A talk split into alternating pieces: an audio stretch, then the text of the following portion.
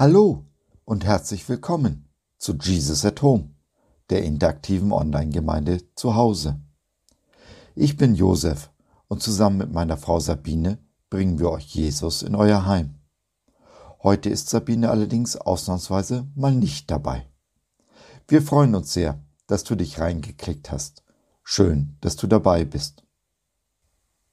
Unsere Zunge ist wohl eine der mächtigsten Kräfte, über die wir verfügen. Richtig eingesetzt kann sie die größten Träume wahr werden lassen, aber auf der anderen Seite unheimlich zerstörerisch sein. Wie Zunge und Gemeinschaft zusammenhängen, wollen wir uns hier anschauen. Die Macht der Worte. Jetzt.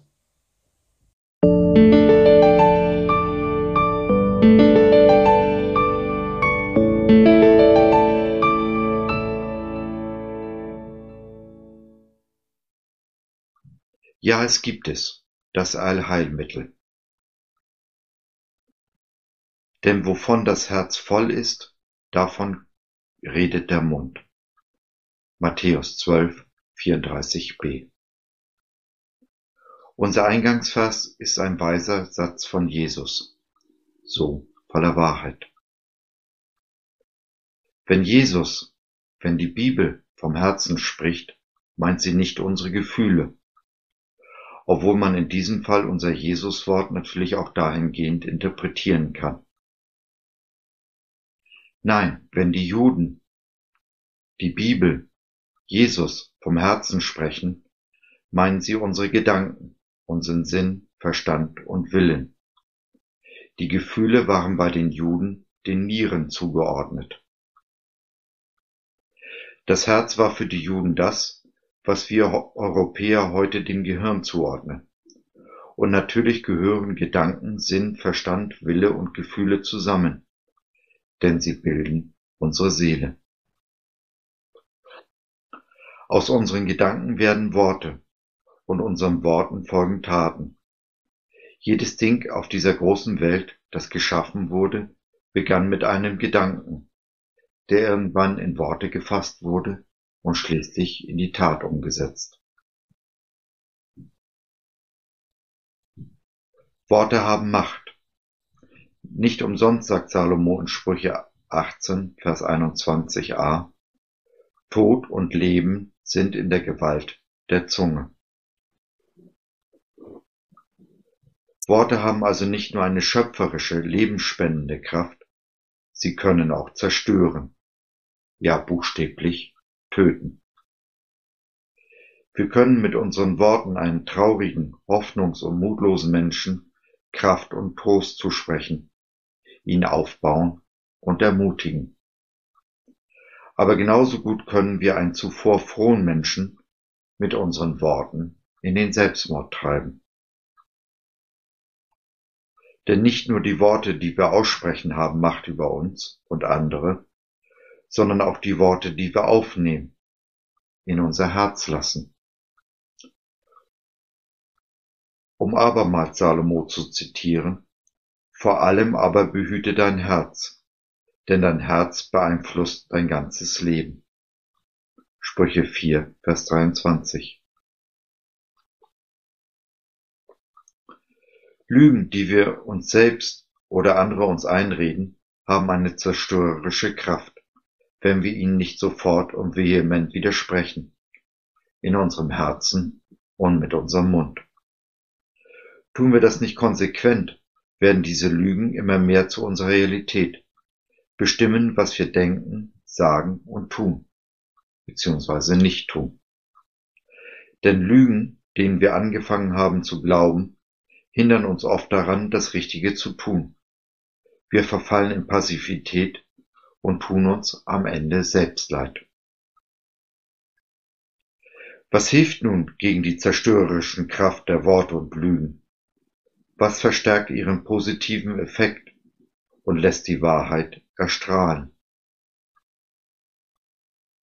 Mit einem Wort Gemeinschaft. Ja, es ist richtig. Gemeinschaft ist mit Risiken verbunden. Man kann unter anderem verletzt werden oder sein Gesicht verlieren. Ein drittes und letztes Mal möchte ich Salomo zitieren.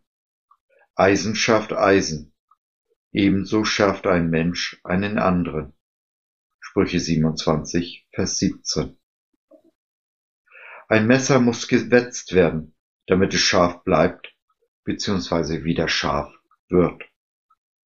Dabei fliegen die Funken und es fallen Späne.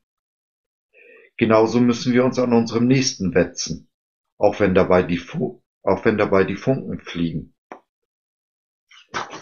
Denn bei diesem Prozess werden unsere Scharten ausgewe ausgewetzt. Wir wachsen und reifen, werden Jesus immer ähnlicher.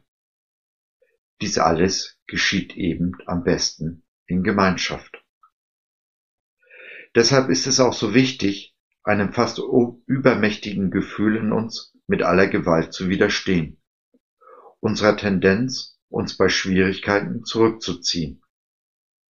Denn es gilt, gerade dann, wenn uns am wenigsten nach Gemeinschaft ist, brauchen wir sie am nötigsten.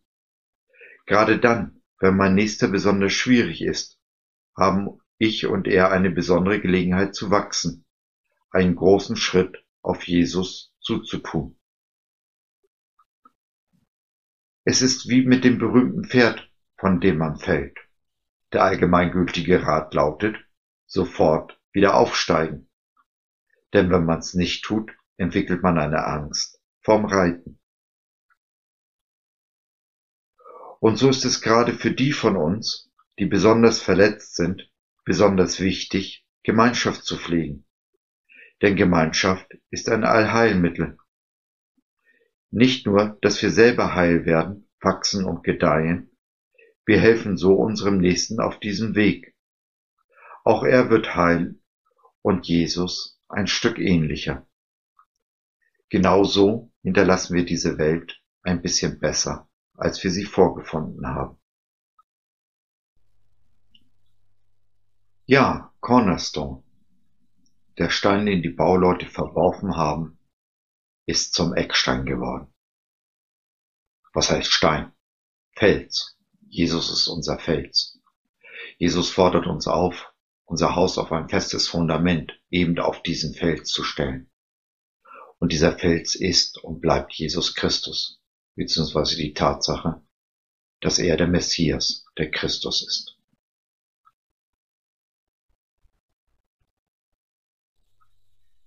Ja, du kannst niemals tiefer fallen als in Gottes Hand. Was auch immer einem Christen begegnet, einem Menschen, der Jesus glaubt und vertraut, es musste an Jesus vorbei. Und wenn es an Jesus vorbei musste, wenn er es zugelassen hat, dann heißt es im Umkehrschluss auch, dass er uns das zutraut, dass wir mit dieser Situation, was immer es auch sei, fertig werden mit seiner Hilfe. Er lässt uns nicht allein, er lässt uns niemals im Stich. Und es und ist uns gerade in besonders schwierigen Zeiten nahe.